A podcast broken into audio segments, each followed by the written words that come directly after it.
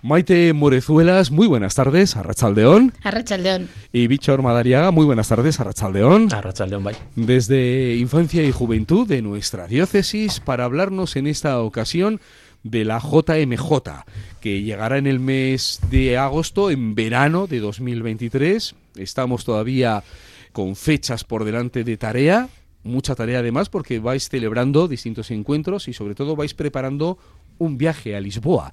¿En qué momento estáis ahora mismo? Estamos en haber terminado con los preparativos más teóricos, es decir, haber configurado cómo va a ser la experiencia en cuanto a días de duración, lugares en los que vamos a estar, etcétera eh, y hemos comenzado a hacer la invitación, es decir, ya hemos publicado en sitios como la web diocesana y hemos compartido también a través de los responsables de juventud la información básica de lo que va a ser esta eh, posibilidad de participar en la experiencia de la JMJ en Lisboa. Después hablamos de esta preparación, pero ¿qué es la JMJ? La JMJ es un encuentro mundial de jóvenes a quienes ha convocado el Papa.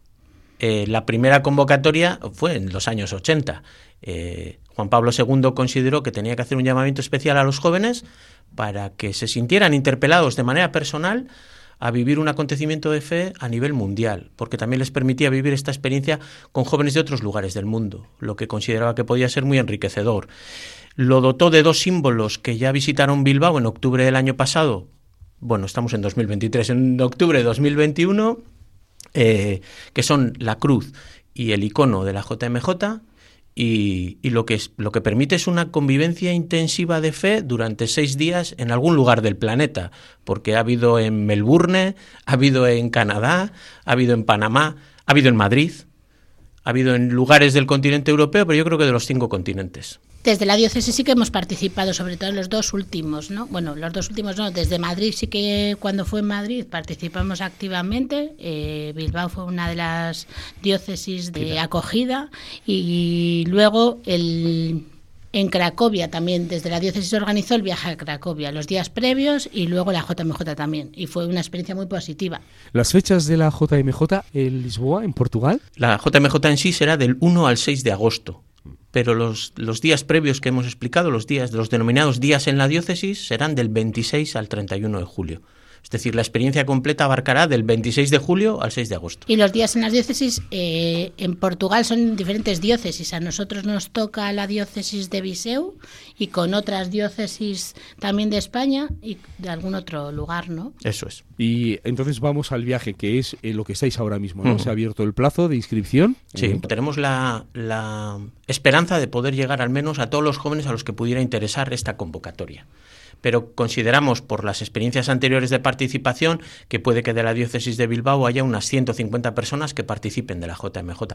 Dentro de la propuesta que hacemos desde la diócesis, como diócesis, porque asimismo los movimientos y congregaciones también tienen la posibilidad de participar, pero se organizan dentro de sus propios movimientos y de sus propias congregaciones. En la diócesis ya se están empezando a hacer las primeras inscripciones, eh, primeras inscripciones individuales y de grupos eh, relacionadas en torno a las parroquias y sí que sabemos, como decía Bichor, que hay otros movimientos que van a participar, pero de otra manera. Ya se nos está informando también para que conozcamos, no para que organicemos, sino para que conozcamos y luego veamos cómo, bueno, pues allí poder estar juntos también de alguna manera. ¿Y el programa de la diócesis de Bilbao, en Lisboa, durante esos días? No se ha hecho público el programa completo, pero hay tres eh, momentos estrella dentro de la JMJ que podría que sería el, primer encuentro la, la, la, la acogida que hace el Papa a todos los jóvenes que se han acercado a esas jornadas. Hay también un Vía Crucis, que suele ser pues, eh, un momento cumbre dentro de esos días de vivencia,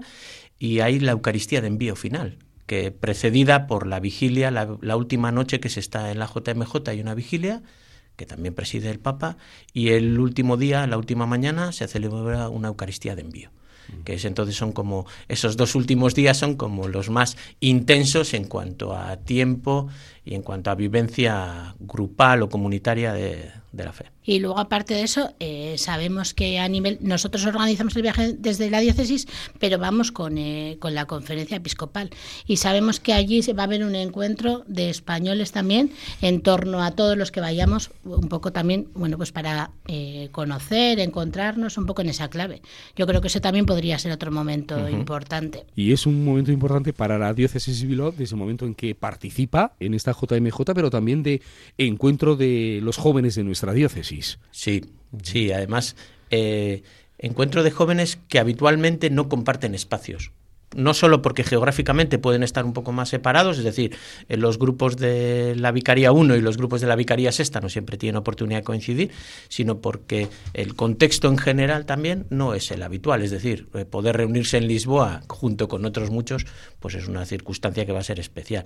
Pero creemos eso, ponemos en valor la posibilidad de que los jóvenes se encuentren y compartan, que habitualmente no van a poder hacer, queremos decir. Es una de las imágenes de las últimas JMJ son, sobre todo, las celebraciones centrales presencia multitudinaria. Sí, y además es una de las cosas que yo creo que queda como una experiencia muy positiva para los jóvenes.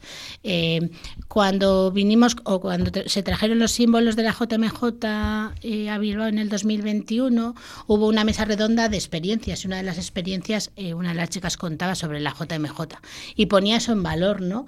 Esos espacios multitudinarios en los que, bueno, aunque no nos encontremos o nos relacionemos, pero estamos y vemos que estamos muchos jóvenes en torno a la, iglesia y que eso también es positivo.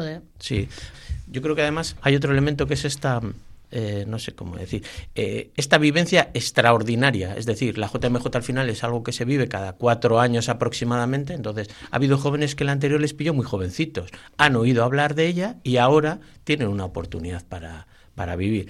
Eh, así por, por, dar dos pinceladas igual un poco también para dibujar un contexto más amplio de la JMJ. La semana pasada en el Consejo Nacional de Juventud de la Conferencia Episcopal se hablaba de que se estima la participación de en torno a medio millón de jóvenes en Lisboa en verano. Uno de los problemas que va a haber es que la ciudad es muy pequeña para quienes la conozcan y van a saber que eso va a suponer un eh, llenazo absoluto de gente en todos los espacios. Y otra de las cosas que hablaban es que, bueno, la edad máxima que se ha planteado son los 35 años. Y entonces hay ya familias de jóvenes con criaturas que están buscando si pueden participar de una experiencia como la de JMJ, porque en su anterior edición pues les ha resultado una experiencia muy enriquecedora, muy buena, muy positiva y, que, y querrían volver a repetirla a pesar de ser ahora eh, padres y madres de familia. Vamos a recordar para apuntarse, el plazo sigue abierto. ¿Y hasta cuándo? Eh, al menos hasta finales de marzo estará todo abierto. Luego ya tendremos que ir cerrando cosas porque, entre otras cosas, nos van a pedir desde la conferencia episcopal que demos un número definitivo de personas porque esto significa alojarse en la diócesis de Viseu, alojarse en Lisboa. Sí, la logística. Eso es. y también hay que organizarla en el contexto de lo que hemos dicho de medio millón de personas. Eh, estamos hablando de la forma de, de, enterarse de la información y de inscribirse. Lo más directo es ir a la web diocesana, visquelisa.org.